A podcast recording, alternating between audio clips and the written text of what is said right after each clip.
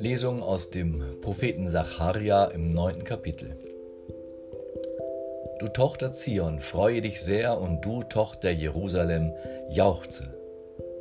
Siehe, dein König kommt zu dir, ein Gerechter und ein Helfer, arm und reitet auf einem Esel, auf einem Füllen der Eselin.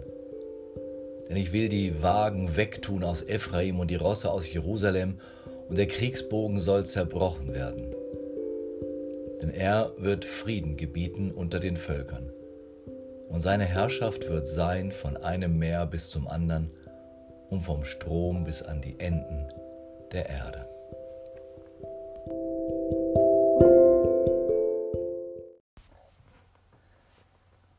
Zunächst eine Vorbemerkung. In unserer Auferstehungskirche in Littenweiler gibt es seit Jahrzehnten eine alte Krippe. Sie wurde einmal von künstlerisch begabten Gemeindegliedern erstellt. Aber sie ist vergänglich, weil aus ungebranntem Ton gefertigt. Die Gemeindeglieder damals haben versucht, die aktuelle Zeit mit in die Krippe einfließen zu lassen. Man findet halb verhungerte Kinder darin, Gesichter eines Nelson Mandela und anderer berühmter Befreier der Menschheit, diese Krippe ist nicht schön und süßlich, sondern sehr konkret, was das Elend der Welt betrifft. Nun ist sie in die Jahre gekommen, weil der ungebrannte Ton zerbröselt. Manche Figuren gibt es nicht mehr.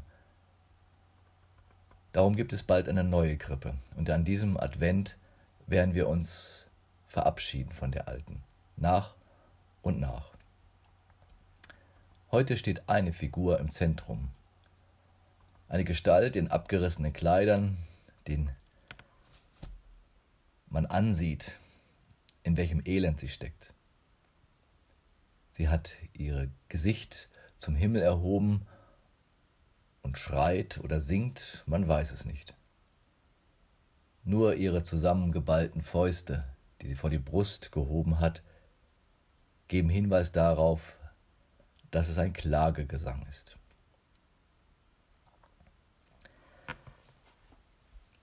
Liebe Gemeinde, jauchzt sie nun oder schreit sie ihr Leid zum Himmel?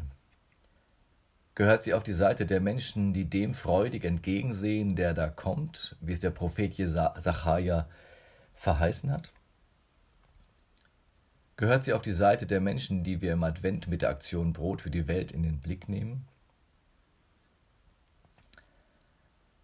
Eine der verbliebenen Krippenfiguren unserer Kirche läutet den Abschied von der alten Krippe ein. Als sie vor 30 Jahren geformt wurde, ging es um das Elend der Welt.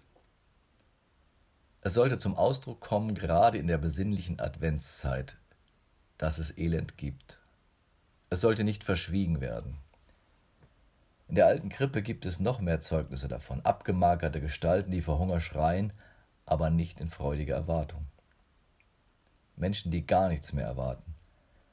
Menschen, die in Trümmern hausen, mitten im Krieg. Menschen, denen die fruchtbare Erde ausgelaugt und verdorrt ist. Menschen, die den Tod anderer Menschen beweinen. Unsere Krippenfigur steht mitten unter ihnen und schreit. Kein Hosianna, sondern Klagegesänge der Welt. Was anderes geht nicht. Wäre es nicht zynisch, wenn der Prophet Sacharja auch ihr zuriefe, Tochter Zion, freue dich, jauchze? Ja, das wäre es. Wir können mit adventlichen Tochter Zion Gesängen die Elendsschreie nicht übertönen oder die Schreienden damit einlullen oder uns selbst davonsingen, um nicht hinschauen zu müssen. Adventszeit ist, wir blenden es leicht aus, genauso Zeit der Umkehr wie die Passionszeit. Zeit, die auf das Leiden guckt, auf das, was sich ändern sollte. Adventszeit mutet uns zu, auf das zu gucken, was nicht gut ist. Aber beides ist Zeit mit Aussicht. Am Ende steht die Vision von Frieden oder von neuem Leben. Leider unterschlägt unser Adventslied Tochter Zion das, was Frieden auch heißt. Ganz konkret. Wagen und Rosse, Kriegsbogen sollen vernichtet werden. Eine Welt ohne Krieg und Gewalt und das Elend, das dadurch geschieht. Keine Menschen mehr, die im Elend stehen, wie unsere Krippenfigur. So ein Reich des Friedens kann nur anbrechen, wenn alle ihre Machtansprüche fallen lassen und sie Gott übergeben. Alle Macht allein dem Allmächtigen. Klingt, als könnte man das auf Wände der Paläste sprayen. Denn alle sollen es lesen, dass Gott sein Reich des Friedens ausrufen will. Dem ist alles unterzuordnen. Wer alle Macht Gott überlässt, wird seine nicht mit Gewalt anderen aufzwingen wollen. Und wie sieht diese Macht aus? Ziemlich anders, als die Allmachtsfantasien vieler Menschen es sich ausmalen. Der König, der da kommt, reitet auf einem Tier, das zu vielem taugt, nur nicht als Streitross. Mit seinem Reittier, dem Esel auf seinen wackligen Beinen, lassen sich keine Kriege führen. Der darauf sitzt, beweist seine Herrschaft nicht mit Zepter, Krone und Schwert. Gekleidet ist er nicht in Purpur, sondern eher so wie unsere Krippenfigur. Er ist machtlos und gewaltlos, wie er so daherkommt, der da kommen soll im Namen des Herrn. Nur so will und kann er Gerechter und Helfer sein. Er hat nichts als ein Herz, das für die Menschen schlägt, und sein maßloses Vertrauen in einen Gott, der sich ausnahmslos allen Menschen zuwenden will. Zuerst denen, die so sind wie der auf dem Esel, ohne Macht, ohne Lobby.